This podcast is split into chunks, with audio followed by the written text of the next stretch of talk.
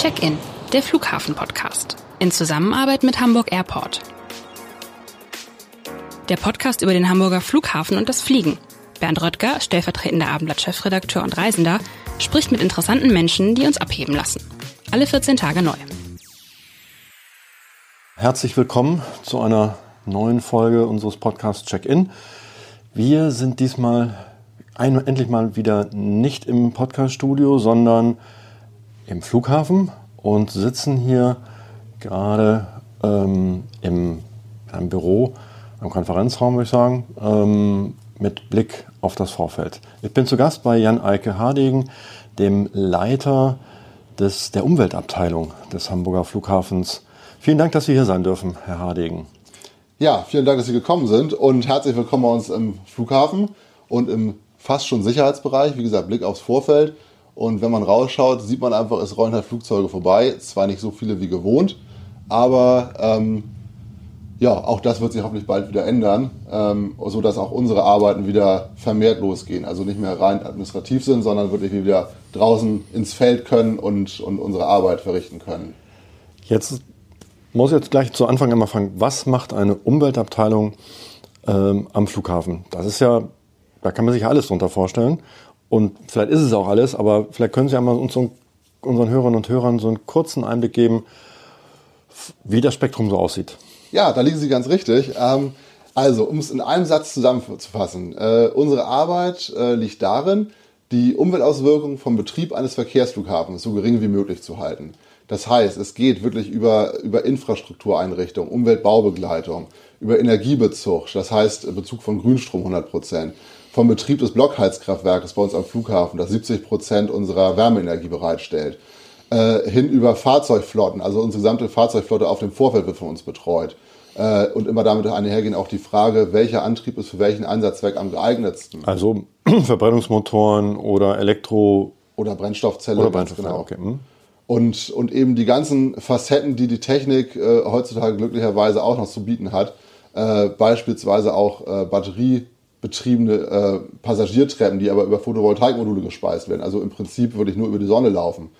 Ähm, dann das ganze Thema Lärm natürlich auch. Äh, der Flughafen betreibt etliche Fluglärmmessanlagen, nämlich 14 stationäre und drei mobile, die wir auch aktuell mit betreuen. Die sind irgendwie über das ganze Flughafengelände verteilt? Oder? Ja, nicht nur über das Flughafen, tatsächlich auch über das ganze Hamburger und Schleswig-Holsteiner Stadtgebiet. Ah, okay. Also, äh, dass wirklich alle vier Anflugsektoren lärmtechnisch von uns erfasst werden und, und äh, unsere Arbeit, also unsere Daten sozusagen, die erfasst werden, die die Grundlage für valide Auswertungen und, und, und auch Berechnungen liefert, die äh, in Hamburg einfach vonnöten sind als, äh, inner, als innerstädtischer Verkehrsflughafen.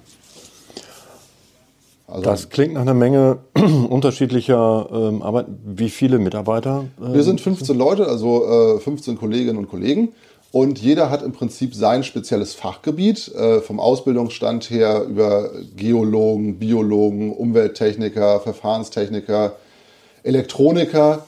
Ähm, und wie schon gesagt, jeder hat halt eben sein Spezialgebiet, ähm, aber eben ist auch Generalist gleichzeitig, um das, ganze, das große Ganze vom Flughafen im Blick zu halten und äh, ja, auch quasi universell einsetzbar zu sein. Denn das Schöne bei uns am Flughafen ist, äh, als Stadt in der Stadt gibt es wirklich unendlich viele Fragestellungen, die, die teilweise jeden Tag neu kommen ähm, und die so wirklich teilweise auch einmalig auf der Welt sind, erstmal im ersten Moment.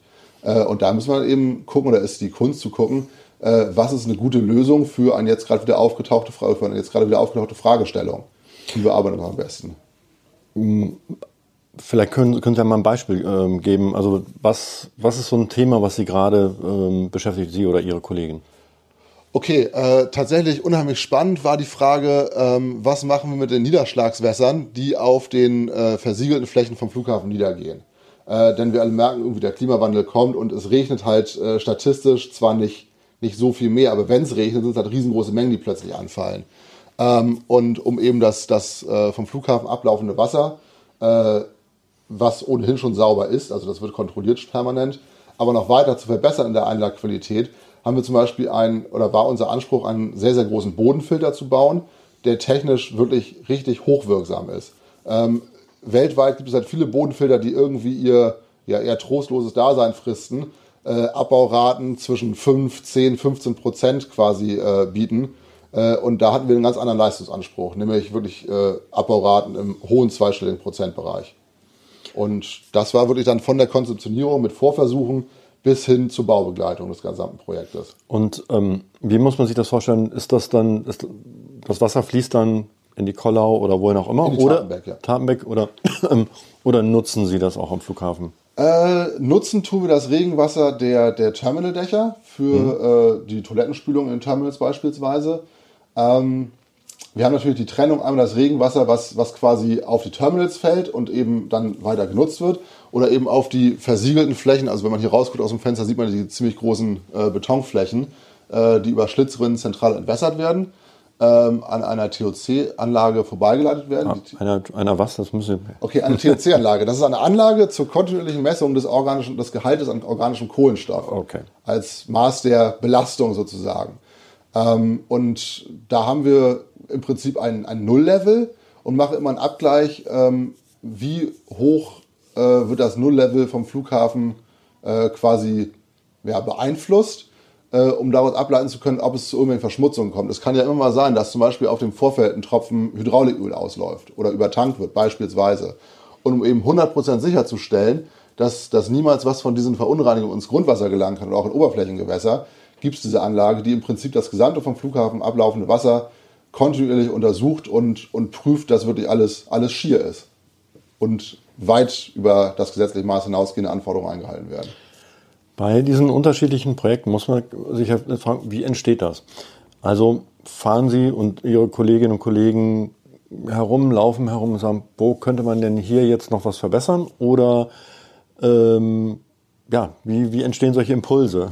Oh, das ist eine gute Frage. Ja, das ist tatsächlich von Fall zu Fall unterschiedlich. Ähm, zum einen sind wir innerhalb des Unternehmens extrem gut vernetzt, äh, sodass einfach auch mal Kollegen mit irgendein Kollege oder Kollegin hat irgendwas gesehen, wo er denkt, Mensch, warum ist das so? Kommt zu uns, fragt uns. Also Ideen von Mitarbeitern. Ideen letztlich. von Mitarbeitern, genauso wie auch eigene Ideen, wenn, wenn wir eben unsere, unsere täglichen Touren übers Vorfeld haben. Äh, und natürlich müssen wir uns auch immer äh, am Stand der, der Wissenschaft und Technik weiter orientieren, also immer quasi das Ohr an der Zeit sozusagen der technischen Entwicklung haben, um zu gucken, was kann man verbessern, äh, welche neue Technologie ist gerade wieder für uns als Flughafen besonders interessant und, und hilft uns eben, ja, unsere doch sehr ambitionierten Klimaschutzziele oder Umweltschutzziele zu erreichen. Was sind denn so momentan so Hauptdinge, auf die Sie so setzen? Wir hatten das Beispiel ähm, Antriebe ähm, von, von Fahrzeugen. Wo würden Sie sagen, okay, was ist da jetzt ähm, aus Ihrer Sicht das, worauf Sie als Flughafen ähm, setzen? Okay, ähm, also die eine Antriebsart gibt es in, meiner, in meinen Augen nicht. Äh, aktuell Fokus würde ich tatsächlich auf das Thema Wasserstoff und Brennstoffzelle legen. Äh, das tun wir auch schon und ich glaube in 2005 haben wir mit einem ersten Projekt angefangen, nämlich Brennstoffzellenbetriebene Gepäckschlepper ins Leben zu rufen, als damals in Eigenentwicklung. Ähm, die sind dann zwei Jahre bei uns getestet worden oder auch drei Jahre. Aber damals war einfach die Technologie noch nicht so weit. Also sowohl die, die Powerpacks, also die Brennstoffzellen, äh, die waren einfach zu anfällig und auch die Nickel-Cadmium-Batterietechnologie war damals einfach über Memory-Effekte noch ungeeignet für uns. Ähm, wir haben dann die Unterlagen für einige Jahre in Schubladen liegen gelassen, geschaut, wie entwickelt sich die Technologie weiter und dann vor, vor dreieinhalb Jahren äh, nochmal alles wieder rausgezogen, äh, quasi einmal einen Soll-Ist-Vergleich mit aktuell marktverfügbaren Technologien gestartet, sind auf verschiedene Hersteller oder Komponentenlieferanten zugegangen und haben uns quasi ähm, ja, überlegt, wir, wir wollen jetzt den für, für Hamburg perfekten Brennstoffzellen-Gepäckschlepper äh, haben. Haben dann mit mehreren Firmen sehr, sehr positive Gespräche geführt, äh, sodass wir im August letzten Jahres tatsächlich unseren ersten Prototypen hier hatten. Ähm, und der ist jetzt weiterentwickelt worden hin zur Kaltstadtfähigkeit und ein paar kleine andere Änderungen, äh, sodass wir in Zukunft äh, auf, auf die Brennstoffzellen betriebene Gepäckschlepper setzen werden. Aktuell haben wir 59 erdgasbetriebene Gepäckschlepper. Die Motoren werden nicht mehr weiter gebaut, sodass wir jetzt äh, in, in einem sukzessiven Austausch in drei Schritten bis 2028, 2029 die gesamte Gepäckschlepperflotte durch Brennstoffzellenbetriebene Geräte substituieren werden. Das als ein Beispiel. Mhm. Und dann natürlich das große, das große ganze Thema CO2-Neutralität bei uns am Flughafen. Und äh, da zählen letztendlich ganz, ganz viele einzelne Aspekte mit hinein, äh, die es eben immer zu beachten gilt. Also wo wo ist welche Technologie gerade am geeignetsten und ist sie zukunftsfähig, ist es eine Brückentechnologie, was machen wir, wenn das jetzt irgendwie, warum aber nicht klappt, dass wir immer einen Plan B, äh, Plan B parat haben und, und immer quasi die, die technisch optimale Lösung für uns als Flughafen Hamburg finden können. Also es kann in dem einen Fall kann es halt die Brennstoffzelle sein, in dem anderen der Elektroantrieb, aber vielleicht auch mal der Dieselantrieb. Ganz genau. In anderen Fällen, okay. Je nachdem, was gerade sozusagen gefordert ist. Wie kommt man dazu? Wie, ähm, also man, wird ja, man geht ja nicht zur Schule und sagt, okay, ich möchte gerne später mal Leiter des, oder vielleicht auch doch, Leiter des Umwelt, äh, der Umweltabteilung des Flughafens werden. Wie sind Sie zum Flughafen gekommen? Ho, ähm, okay, ich habe eine Ausbildung zum Motorradmechaniker gemacht, war dann genau, also leidenschaftlicher Motorradfahrer. Ähm, habe immer gemerkt, dass das kann nicht alles sein. Äh, habe dann mein Fachabitur nachgemacht, äh, habe dann in Bergedorf Umwelttechnik studiert. Damals ehrlicherweise über einen Freund meines Vaters, äh, der mich so ein bisschen, der mir im Prinzip eine Studienberatung hat zukommen lassen als äh, Prof an der Uni Harburg. Und ähm, da technisches Zeichen absolut nicht meine Stärke war damals, ähm, ist irgendwie Umwelttechnik so hängen geblieben in, in, mein, in meinem Hirn und äh, habe dann mit dem Studium begonnen und fand das einfach mega spannend, weil ich einfach für, ja, wie funktioniert die Natur, also Naturwissenschaften ist einfach, kann man sagen, liebe ich wirklich. Also ich finde Mathematik, Physik, Chemie erklärt, wie die Welt funktioniert. Das ist einfach, fand ich schon immer beeindruckend. Und ähm, habe dann äh, 2008 mein Praktikum, mein Hauptpraktikum am Flughafen gemacht. Ähm, hier auch meine Diplomarbeit geschrieben, zusammen mit Hagenbecks und der, der Umweltbehörde damals und habe mich dann im Prinzip als äh, erstwissenschaftlicher Mitarbeiter in Forschungsprojekten betätigt. Hatte damals für den Flughafen dann schon sehr früh das Projekt Burn Fair, also der weltweit Erstflug mit Biokerosin zwischen Hamburg und, und Frankfurt mit 1164 Flügen hin und zurück. Ähm, und, und da ist irgendwie auch meine Leidenschaft für, für die alternativen Kraftstoffe entstanden, also eben durch die genetische Prägung auch als Motorradfahrer, weil mir irgendwie auch Benzin im Blut liegt oder eben heutzutage dann eher doch Wasserstoff oder die Elektronen, was es alles noch so gibt. Und äh, ja, bin dann einfach immer weiter in Themen eingestiegen und äh, ich glaube, dass das kommt auch, wenn man, wenn man für irgendwas wirklich selber brennt, äh, dann kommt alles andere von selber irgendwie. Und jetzt sind Sie seit, wann sind Sie beim, beim Flughafen? Äh, seit 2009 bin ich offiziell Mitarbeiter am mhm. Flughafen. Mhm und seit dem 1.7.21 offiziell Leiter des Umweltbereiches und vorher war ich fünf Jahre Stellvertreterleiter. Okay, dann sind Sie ja noch äh, in der, in der neuen Funktion sind noch recht frisch. Recht frisch, ja. Super. Ähm, wenn Sie, bevor wir nachher rausfahren, gehen aufs, aufs Vorfeld und, und uns mal angucken, live irgendwie äh, so ein paar Ergebnisse Ihrer Arbeit, Vielleicht sprechen wir noch kurz mal darüber, was Sie so machen, wenn Sie nicht am Flughafen sind. Motorradfahren haben Sie schon gerade genannt, das äh, ist schon mal sehr sympathisch. Nein, ähm, äh, was machen Sie, wenn Sie, wenn Sie sich nicht um die Umwelt kümmern hier?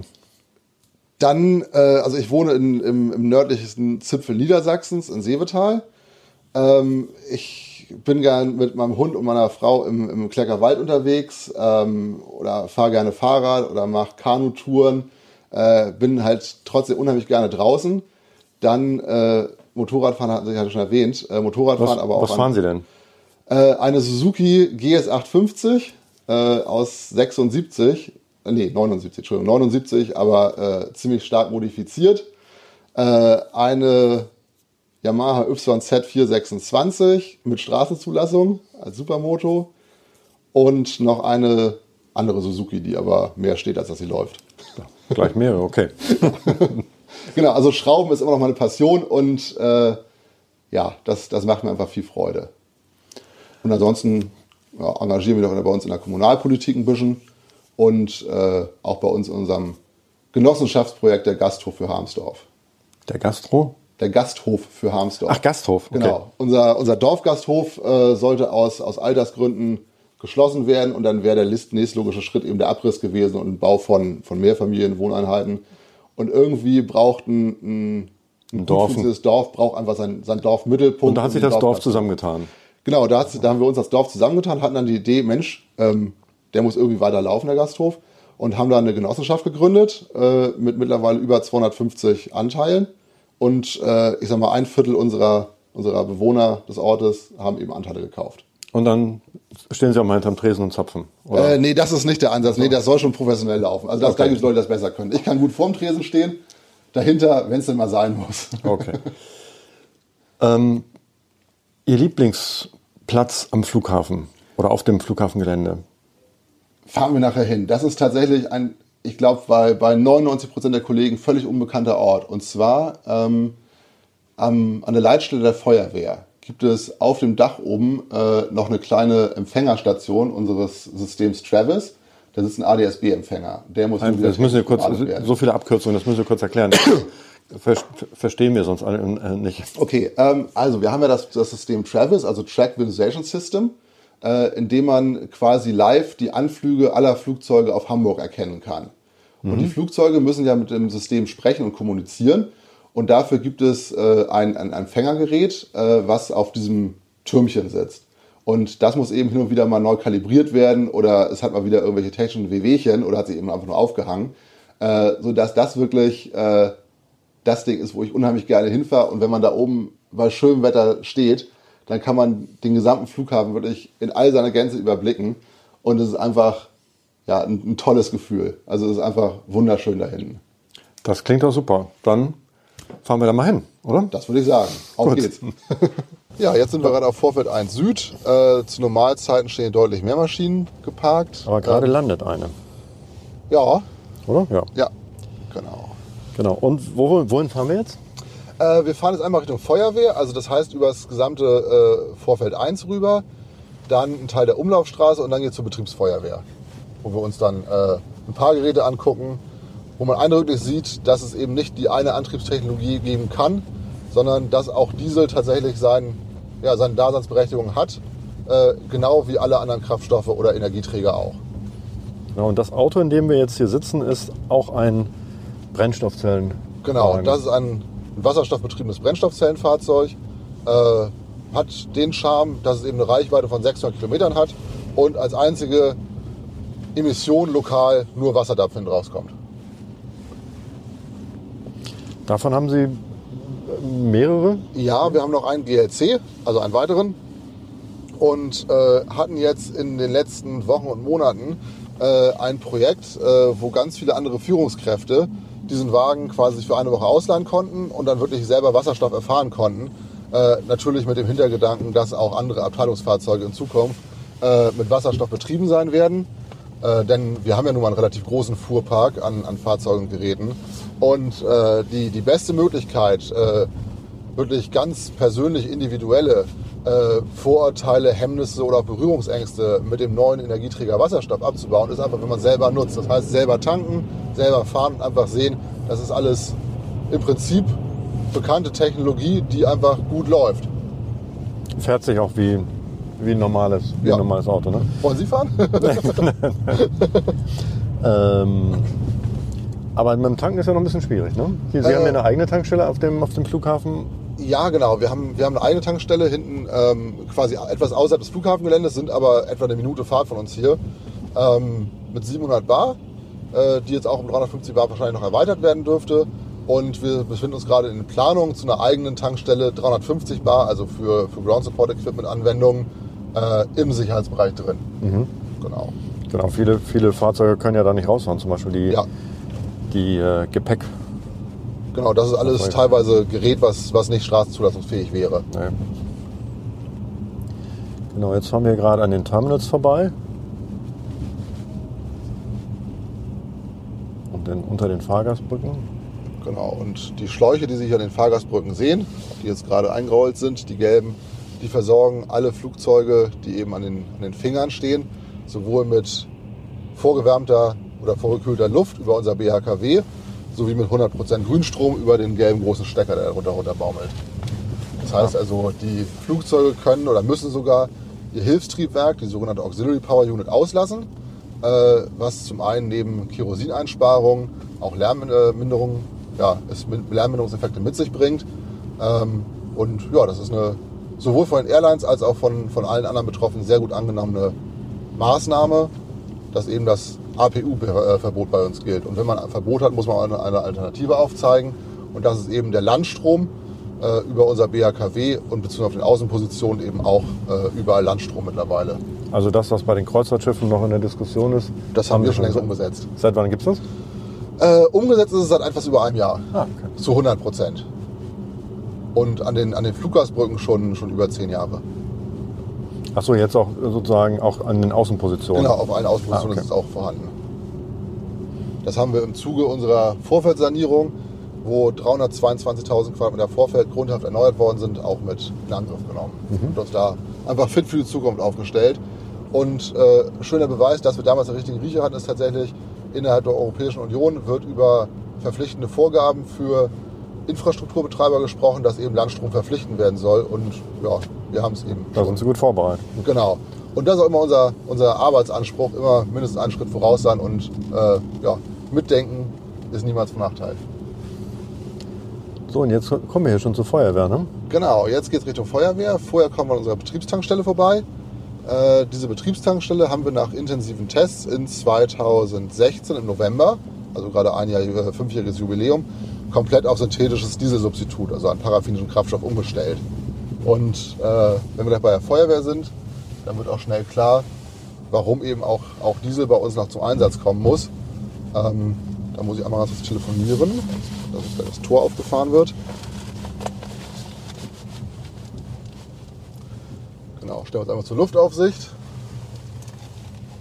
Und in der Fahrzeughalle steht ein Ziegler Z8. Das sind große Löschfahrzeuge. Das sind große oder? Löschfahrzeuge, ja. 43 Tonnen schwer, 1000 PS Antriebsleistung, 500 PS Pumpenleistung, 10 Kubikmeter Wasser an Bord und das können Sie nach 75 Meter weit schmeißen. Boah. Gucken wir mal in die Halle. Genau. Es gibt halt als, als internationaler Verkehrsflughafen gibt eben die, die EASA vor, äh, was für Gerät man vorhalten muss, um so und so viele Passagiere bzw. Flugbewegungen äh, operieren zu können. Und äh, deswegen eben die, die vier Großlöschfahrzeuge unter anderem auch. Das ist schon mal riesig. Also über so eine Treppe kann man ja eine Menge Leute runterbringen, ne? Ja, ganz genau. Wahnsinn. Perfekt. Perfekt. Danke Vielen sehr. Dank.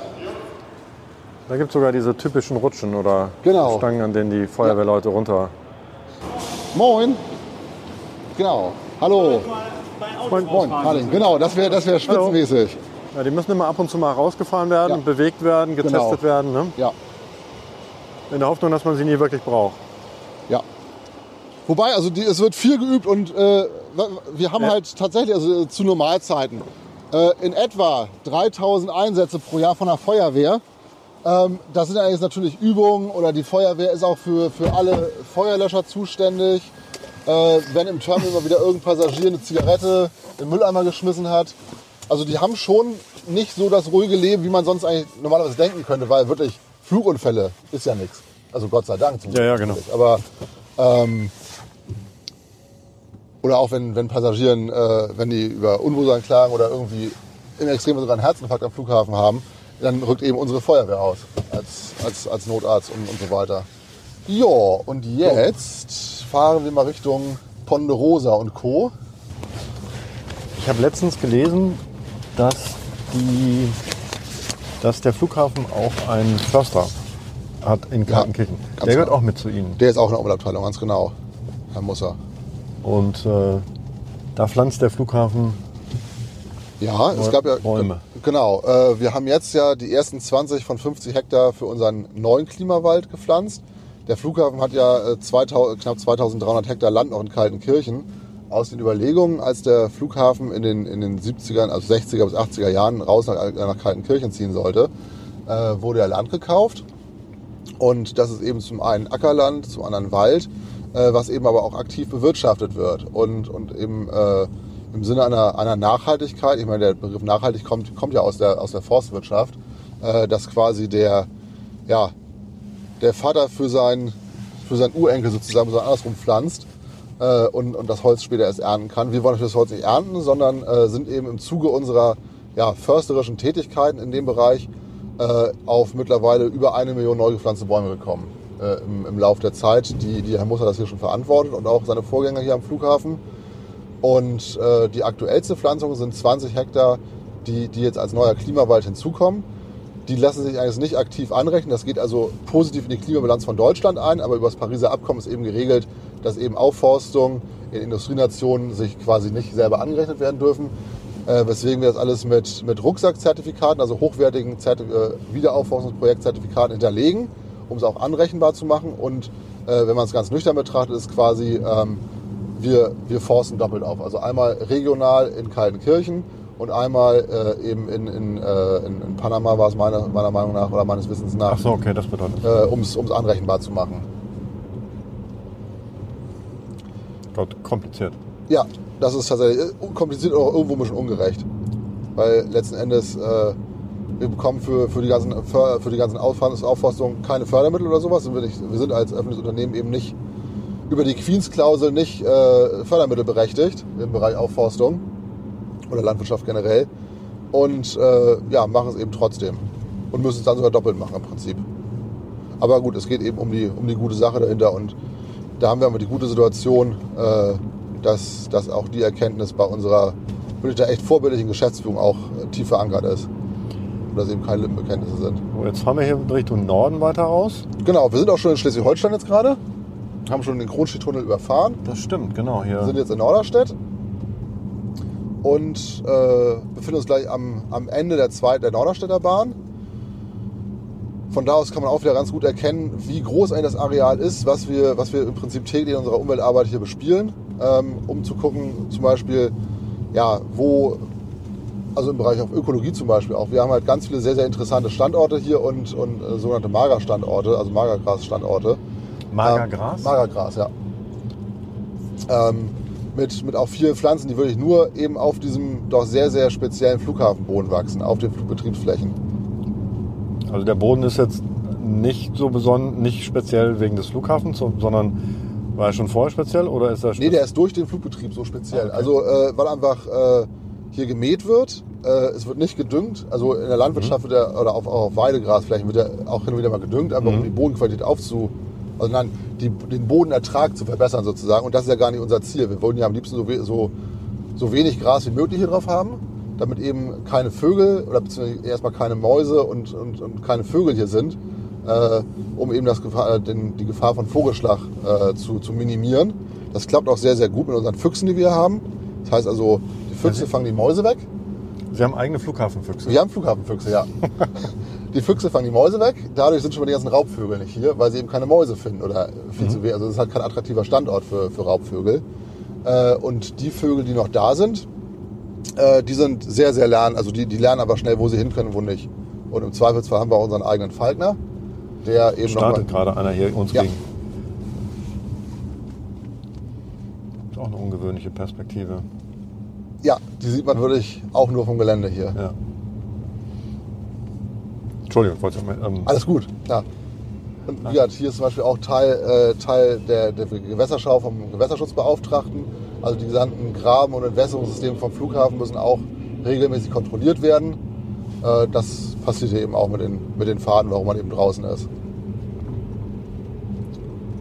Okay, das war mir nicht bewusst, dass auch das Gras sozusagen ganz also besonders hier Ja, ist, weil es halt nicht.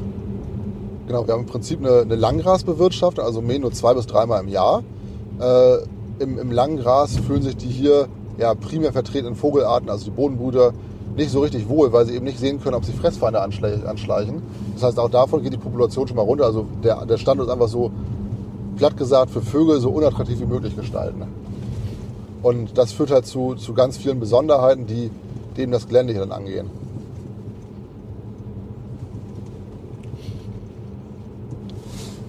Da kommt ja eine Menge Gras zusammen, wenn sie mähen, ne? Ja. Und ein Teil, ein Teil geht davon zu Hagenbecks und ein anderer Teil Ah, wird als- wieder auf den Flächen als- ausgebracht. als Futter. genau. Ah. Äh, kommen wir gleich hin auf die Fläche.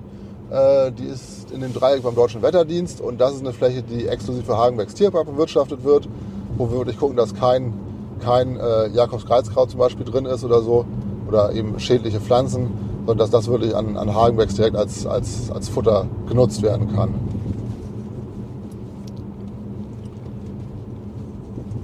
So, jetzt sind wir wieder in Hamburg, haben gerade den Kronchi-Tunnel wieder überfahren. Und dann geht es jetzt weiter Richtung Deutscher Wetterdienst, äh, wo quasi alle, alle wichtigen Daten für den Flugbetrieb für Hamburg auflaufen. Genau, da gehen wir uns aus dem Weg besser. Hier gibt es Gegenverkehr jetzt mal. Ja. Das ist auch eher selten. Das ist ja nicht so oft, das stimmt wohl.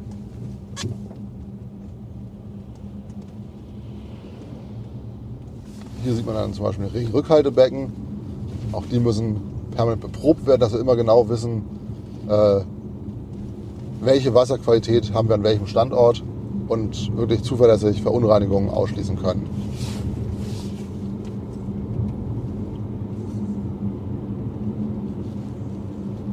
Ja, und von hier können wir ganz gut sehen, wie, wie sich so die ganzen Terminals eigentlich aufteilen. Und äh, gut, bei dem jetzig, jetzigen vorherrschenden Wetter, also eher diesig, ist es halt nicht so beeindruckend, aber wirklich bei einem klaren Sommertag ist das wirklich ein, ein unglaublicher Anblick hier. Und irgendwie das, ja, die Faszination fürs, fürs Fliegen und für Flugzeuge ist, verschwindet nie ganz, zum Glück. Gibt es so, äh, wo Sie das gerade mit dem Gras beschrieben haben, gibt es so, ähm, so Pflanzen, die Sie halt, wo Sie sagen, die pflanzen wir hier ganz bewusst an, auf dem, also es sind ja, ist ja nicht nur Grasfläche, sondern gibt ja durchaus auch einiges an, an Bäumen, an, äh, an größeren Pflanzen, wo man sagt, das Ja, Hainbuchenknicks. Also zum Beispiel Hainbuchenknicks. Äh, wir hatten hier früher relativ viele Tannen, die aber eben durch die, durch die veränderte klimatische Situation wirklich eingegangen sind oder halt meistens nur, also keine Nadel mehr hatten, weil einfach äh, ja, zu, zu heiß, zu trocken, periodenweise. Die sind eingegangen, die wurden dann auf dem Stock runtergeschnitten, äh, mit samt Wurzeln entfernt und dann wurden Hainbuchenknicks gepflanzt. Also quasi auch, um wieder äh, doch ein bisschen Struktur reinzubringen in, in, die, in die Gehölze hier. Aber eben welche, die, die auch auf lange Sicht äh, für diesen Standort funktionieren. Also wir haben im Winter teilweise Staunässe, weil das Grundwasser wirklich bis teilweise 30 cm unter Geländeoberkante steht. Und, äh, aber auch große Trockenperioden. Und da, da müssen einfach Bäume gepflanzt oder müssen hier Bäume oder hin, die einfach ja, geeignet sind. und auch lange, lange leben dann. Ne? Ganz genau. Sind das hier schon sozusagen, das ist so, ähm, Genau, das ist der, der kompostierte Grasschnitt. ah ja, der dann wieder auf den Flächen ausgebracht wird. Und jetzt geht es wie versprochen einmal zur Dänenbrücke, also dem zweiten Lieblingsplatz am Flughafen. genau das ist, wie Sie, ähm, das ist eine besondere Brücke, die zweitälteste Brücke. Meines Wissens die zweitälteste Brücke Hamburgs ähm, und war damals als Verbindung äh, zwischen, oder als, als Zoll- oder Grenzbrücke zwischen äh, ja, demzufolge Dänemark und, und, und Preußen eben. Daher äh, Dänenbrücke. Daher Dänenbrücke, ganz genau. Hier ist die Ponderosa, was Herr Engelspieler sagte. Unser ja, Mitarbeiter-Grillplatz in Anführungszeichen zu Oh. Normalzeiten. Lauschiges Plätzchen. Ja, Schön, schön versteckt. genau, schön versteckt und im Grün. Und hier ist eben noch die Feuerlösch-Übungsfläche. Bis vor einigen Ja. Jahren hatten wir ja immer die Anlage aus Frankfurt, mietweise oder leihweise da. Das sind so mehrere Container, die, ich sage jetzt mal ein bisschen stilisiert, so ein Flugzeug nachstellen. Ganz genau. Ne? Also oben sieht man Container, die haben, da sind sogar richtig so ein paar Fenster aufgemalt und Türen und sogar so ein Ansatz einer Tragfläche erkennt man und eines, ähm, äh, eines Triebwerks. Ganz genau. Und das wird dann über, über Gas quasi in Brand gesteckt. Äh, und dann können die Feuerwehr, oder kann die Feuerwehr trainieren, wie beispielsweise ein Fahrwerksbrand, ein Triebwerksbrand oder auch ein Kabinenbrand am effektivsten bekämpft wird. Oder auch da vorne auf der abgedeckten Fläche sieht man im Prinzip ein überdimensionales Grillrost von, von 4 x 4 Metern, wo auch Flächenbrände, sprich also brennendes Kerosin Okay. simuliert werden können.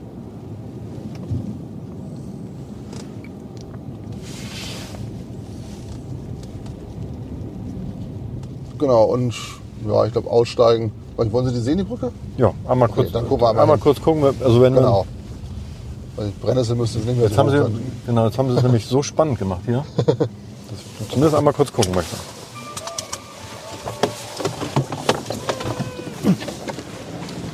Und wir haben ja festes Schuhwerk an. Genau, hier unter den Plan eingewachsen liegen auch schon die ganzen Baustoffe. Also wir haben tatsächlich damals, als wir die Brücke freigelegt haben, zusammen mit dem Denkmalamt äh, geguckt, was, äh, was für ja, Sand-Lehm-Mischungen wurden damals original eingebaut, haben dann die nachmischen lassen, hier alles anliefern lassen, sowohl Steine als auch Sand-Lehm-Gemische, äh, um die Brücke eben wieder in, in den damaligen, also größtenteils in den damals Originalzustand zurückzuversetzen. Äh, dass man einfach sieht, wie, war, wie sah es früher aus, in Verbindung mit einer Fläche, die äh, im Originalzustand, also im jetzigen Zustand belassen wird, wo man eben den, den Brückenaufbau gut erkennen kann. Oh, das. Haben Sie eine Ahnung, von wann die Brücke stammt? Äh, von 17, sie- Moment, 1798 oder 96, ich bin gerade nicht ganz sattelfest, nicht mehr. Aber das es steht hier irgendwo, oder? Das steht drauf, genau. Irre. Das 17, ist ja, Moment. Ah, 1798 war es, genau. 1798 steht hier auf dem, auf, auf, den, auf dem großen Stein. Und es sieht wirklich so aus, als so, so eine, wie man sich so eine ganz, ganz alte Brücke vorstellt. Ne? Also Ja. aus riesigen Steinen, die, die eigentliche Brückenplatte und dann rechts und links quasi als statt Geländer sind es auch richtig große Findlinge. Und das ist hier so mitten, das ist hier so in so einem kleinen Wäldchen versteckt und man vermutet es gar nicht auf dem Flughafen. Es hat sich gelohnt, dass wir ausgestiegen sind. Ja, auf jeden Fall. Wahnsinn. Wie, am Flughafen ist irgendwas zu entdecken, wie gesagt. Und ähm, da Das ist vielleicht auch ein Segen für die Brücke, sonst wäre sie bestimmt schon mal irgendwann gab- erneuert worden vor vielen Jahren, durch eine moderne ersetzt worden. Und, äh, und so. Könnt ihr helfen, oder? Und die war halt jetzt bis 2015 wird eben noch ein Röschenschlaf. Also wenn man sich überlegt, äh, der Flughafen ist seit 1911 hier, gut auf der Fläche jetzt nicht unbedingt, aber ähm, es ist halt über, über fast ein Jahrhundert immer Laub draufgefallen, was eben dann zum Mutterboden geworden ist. Und die war wirklich komplett eingewachsen. Also man hat sie so nicht mehr gesehen. Ein paar Steine haben rausgeguckt, also die großen Stelen haben teilweise rausgeguckt noch und ein paar von den, von den seitlichen Steinen. Und dann haben wir mit einer, äh, mit einer Aktion unter ganz, ganz vielen äh, bereichsübergreifenden Kollegen äh, die Brücke wieder freigelegt und auch vielen anderen Freiwilligen. Und äh, ja, werden die jetzt nach und nach äh, weiter wieder ja, schick machen. Aber was muss man da, was muss man da sozusagen renovieren? Das ist, die sieht ja sehr massiv aus mit diesen Die- die riesigen, ist, dicken genau, Die Steinen. ist sehr massiv, aber im Laufe der, der Jahrhunderte wurde halt ganz, ganz viel äh, Baumaterial von der Brücke weggenommen. Also es war früher, wenn man sich das sich anguckt, hier ist natürlich niemals eine Kutsche, konnte, hätte er niemals rüberfahren Nee, können, okay, das war dann, können. genau. Genau, das ist im Prinzip fehlt der gesamte Sand-Lehm-Aufbau und ein äh, ja, Katzenkopfsteinpflaster im Prinzip. Ah, okay. Und das, Das- ist sozusagen, die Grundstruktur ist noch da. Genau, die Grundstruktur ist erhalten geblieben, alles andere wurde halt über die Zeit Erosion. Hat man irgendwas gebraucht? Haben wir irgendwas gebraucht, wie auch immer, Okay. ganz genau. Und äh, wir haben hier halt äh, sehr, sehr, sehr, sehr viele sehr Flughafen- oder standortspezifische Faktoren. Zum Beispiel stark reduziertes Grundwasser. Das heißt also, das Wasser hat einen sehr, sehr geringen Sauerstoffanteil, eben durch die, durch die Moorbeschaffenheit des Bodens. Und sobald eben Grundwasser zutage tritt, äh, fällt Eisen, das darin gelöste Eisen halt aus. Und äh, ja, das, das macht viel, das Wasser halt oft rötlich, rötlich erscheinend. Ah, das sieht man an der Tapenbeck auch. Ganz genau. Und das sind halt die, die geogenen Besonderheiten von dem Standort hier. Jetzt fahren wir noch weiter das kleine Wäldchen vorbei am Moortümpel. Und dann geht es Richtung Niendorf, den zweiten Runway befahren. Das ist ja hier so ein bisschen Offroad, ne? Genau, hier ist unser Bodenradarturm, denn wir haben ja nicht immer so gutes Wetter, in Anführungszeichen, wie jetzt gerade, sondern auch mal wirklich richtig dicke Suppe, dass wirklich Nullsicht mehr herrscht. Und dann lässt sich anhand des Bodenradars quasi jeder Verkehr auf den Vorfeldern auf dem gesamten Flughafengelände erkennen. Und das ist ja schon ein richtiger, ein richtiger Wald hier, ne? Ja. Und Und einen hier ist der kleinen- Mondtümpel. So, das ist der Moortümpel, okay. Beobachten Sie da auch was da sozusagen an Leben? Also wir machen ja auf dem gesamten Standort ein Biomonitoring. Äh, nicht nur unsere Bienen, Bienenvölker äh, für den Flughafenhonig, äh, die eben als Luftschadstoffindikator gelten und äh, sowohl die Bienen als auch also zum Winter hin, wenn die, wenn die Bienen entsprechend äh, ohne Kurzum verenden werden, ähm, gehen eben sowohl Wachs, Bienen als auch Honig äh, ins, ins Labor und dann wird auf Schadstoffe untersucht und da haben wir regelmäßig äh, keine Befunde. Also dass wirklich sowohl die Luftqualität als auch die Honigqualität extrem gut sind. Und äh, natürlich werden auch weitere, ja, wie gesagt, es gibt hier Vogelzählungen. Unser, unser Förster, mein Kollege Markus, macht das, die, die Vogelzählung, also Bestimmung der, der Vogelarten und Populationsstärken am Standort, äh, aber auch Insektenpopulationen. Ähm, wir haben vor einigen Jahren die UN-Dekade Nachhaltigkeit tatsächlich, äh, haben eine Auszeichnung bekommen als äh, wildbienenfreundlicher Standort oder generell insektenfreundlicher Standort. Ähm, und ja, äh, tun halt auch immer viel dafür, um diesen Standort wirklich so attraktiv wie möglich für die Insekten zu machen äh, und im Gegenzug eben zu gucken, wie entwickelt sich die, die Vogelpopulation am Flughafen. Das ist ja so ein, so ein ambivalentes Verhältnis eigentlich so ein bisschen. Ne? Einerseits sozusagen wollen sie natürlich nicht, dass die, dass die Vögel hier in, in der Nähe der Landebahn ähm, brüten, fliegen, was auch immer, ähm, hochfliegen. Äh, andererseits sozusagen aber kümmern sich auch darum, dass die, ähm, äh, da- dass hier eine Vielfalt ist. Ja, Ja, und, aber das kann auch Hand in Hand gehen, denn äh, das, das Tolle ist, Vögel sind ja gar nicht dumm. Also überhaupt nicht. Äh, die müssen einfach von, also äh, ganz, ist, man kann immer wieder beobachten, dass eben die Jungvögel von Eltern schon gezeigt bekommen, wo sie hin können und wo sie eben nicht hin können. Und in den Bereichen hier sind Vögel überhaupt gar kein Problem. Da, da können die gerne sein. Nur eben im Bereich der Runways, also wo Start, Flugzeuge starten und landen, ne, kann es eben auch tatsächlich gefährlich werden. Mhm. Und äh, deswegen muss man eben gucken, mit möglichst natürlichen Methoden, äh, ja, das, das alles ein bisschen zu steuern, dass es für alle Seiten kompatibel bleibt. Und ich glaube, den Spagat bekommen wir in Hamburg sehr gut hin. So, jetzt sind wir gerade im Niendorfer Dreieck, also quasi genau im Kreuzbereich. Auf der linken Seite sieht man die Lufthansa Technikwerft. Und was auch ganz interessant ist, tatsächlich, Hamburg ist ja der drittgrößte Luftfahrtstandort weltweit, äh, zusammen mit eben Lufthansa Technik, Airbus Finkenwerder und Flughafen Hamburg. Äh, der drittgrößte weltweit nach Seattle, also Boeing und Toulouse Airbus. Und in dem Fall der schönste.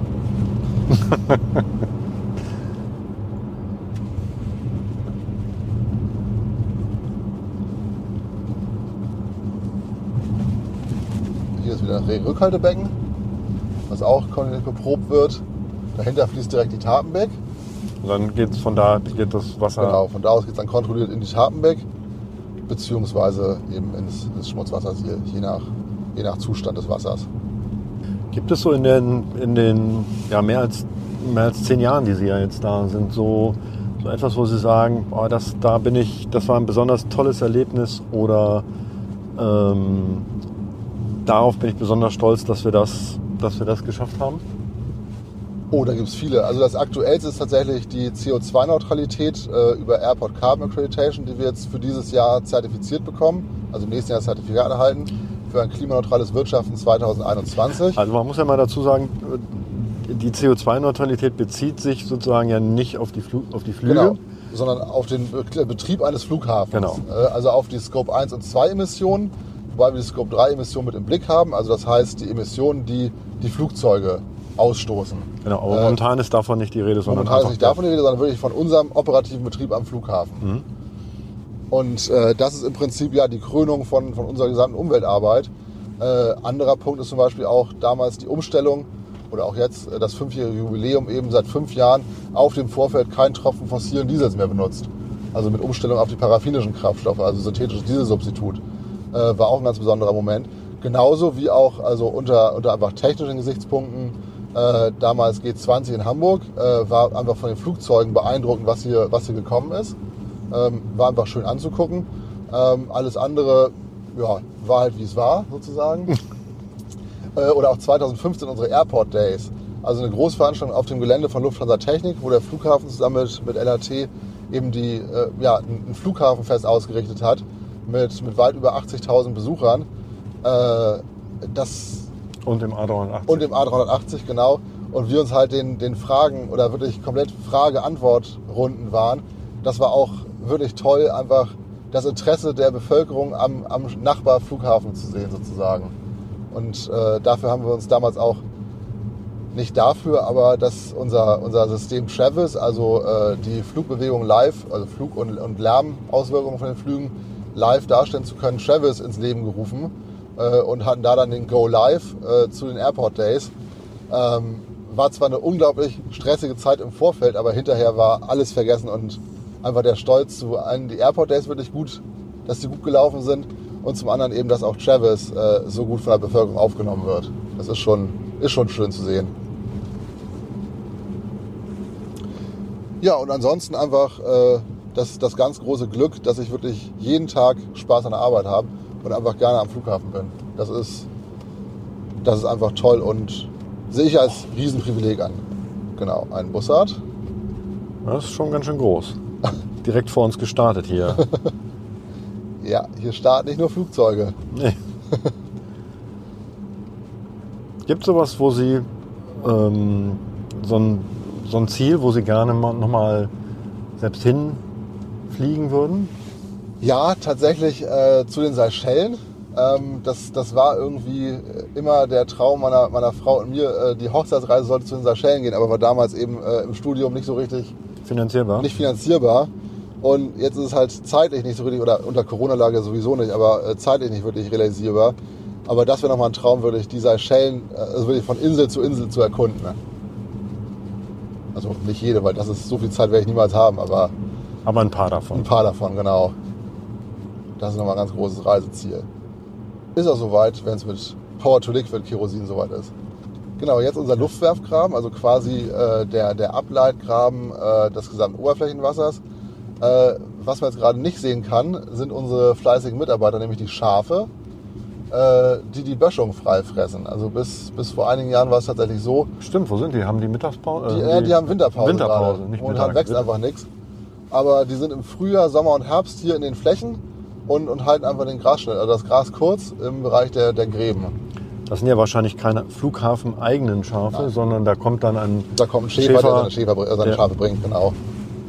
So, hier sieht man jetzt rechts die Lufthansa-Werftechnik mit einer Regierungsmaschine und irgendwie einem, Ein einem, Jumbo. Bo einem Jumbo, der so halb rausguckt. Genau, denn äh, Lufthansa Technik macht ja doch äh, sehr, sehr, sehr viele Flugzeugwartungen, Reparaturen, Umbauten und äh, nutzt eben die, das Runway-System vom Flughafen, Flughafen Hamburg eben mit aus, aus Tradition. Also wir sind halt zusammen hier entstanden und zusammengewachsen am, am Standort. Genau, jetzt fahren wir gleich am Tower vorbei, über den... Das sieht hier auch danach aus, als ob das eigentlich auch so überflutet werden kann. ne? Ja, genau, das ist ein großes Regenrückhaltebecken, das ist unser Becken 7. Genau, das ist aber jetzt trocken und es wächst Gras. Das sieht eigentlich aus wie, eine, wie so eine kleine Grashügellandschaft. Genau. Und die Senken sind dann eben bei entsprechenden Starkregenereignissen mit Wasser gefüllt und, und puffern eben. Nicht, nicht nasse Füße bekommen oder die Flugzeuge keine nassen Füße bekommen, besser gesagt. Lauter Möwen hier. Oder? Ja, Ja. das sind Möwen, genau. So, jetzt kommen wir Richtung Vorfeld 2, unser Geschäftsflieger-Terminal. Also das GATT befindet sich geradeaus von uns, also hinterm Tower. Kommen wir dran vorbei. Und hier stehen eben ja, die, die kleineren äh, Maschinen, die quasi der Individualverkehrssparte der Fliegerei, also nicht der allgemeinen Luftfahrt, sondern eben der, der Kleinfliegerei sozusagen zugeschlagen sind. Da steht aber auch ein sehr großer aus. Genau, das China ist oder Uneo was? Air. Äh, das Ja. ist die Maschine, die medizinische Tests, also Corona-Tests äh, anliefert. Ah, okay. Die verkehren im Shuttle-Verkehr zwischen, äh, zwischen was, Shanghai oder Peking? Ich glaube zwischen Peking und Hamburg und, und liefern äh, Corona-Schnelltests aus. Also für, für ganz Norddeutschland. Das ist eigentlich eine, oder war mal eine Passagiermaschine, Das ist jetzt ein reiner Frachtflieger. ist jetzt ein reiner Frachtflieger. Und da hinten ist unsere Tankstelle Schellweg beim Jäger, die erweitert wurde um Wasserstoff. Und da hinten sieht man die kleine Ah, weiße okay. Kuppel. Das ist quasi der Ja, Speicher. genau. Sah man gerade die Kuppel? Ja, habe ich gesehen. Das ist sozusagen eigentlich eine ganz normale Tankstelle, ähm, Ja. an der man auch als, als Hamburger tanken kann und man könnte da auch Wasserstoff tanken? Ja, also Okay. wir tanken unsere Fahrzeuge äh, alle damit 700 Bar Wasserstoff. Äh, ist im öffentlichen Bereich eine Automatentankstelle. Und ja, kann jeder Hamburger sein Brennstoffzellenfahrzeug oder auch sein Erdgasfahrzeug übrigens tanken. Äh, und die Tankstelle fungiert gleichzeitig als Redundanz äh, für unsere eigene Erdgastankstelle. Können wir auch noch vorbeifahren. Wenn da mal ja, Wartungen anstehen oder was auch immer, ähm, was ja auch mal vorkommt, äh, dann müssen eben die die Tankstellen auch immer so sein, da, wir können natürlich schlecht den, den Flugbetrieb einstellen und sagen, so Passagiere, äh, ihr bekommt keine Koffer, weil wir gerade unsere Erdgastankstelle warten und unsere Gepäckschlepper gerade nicht fahren können, wie es gerade aktuell der Fall ist. Die wird gerade gewartet, die eine Säule. Und für den Fall, dass eben das gesamte System ausfallen würde, könnten die Gepäckschlepper raus zu Schellweg beim Jäger und da sogar Erdgas tanken. Also dass wir genau, da müssen, sie ja nicht, haben. da müssen sie ja nicht großartig über die öffentlichen Straßen. Das Genau, da ist keine öffentliche Straße. Jetzt sind wir im Bereich der Fuel Farm und verlassen gleich wieder den Sicherheitsbereich.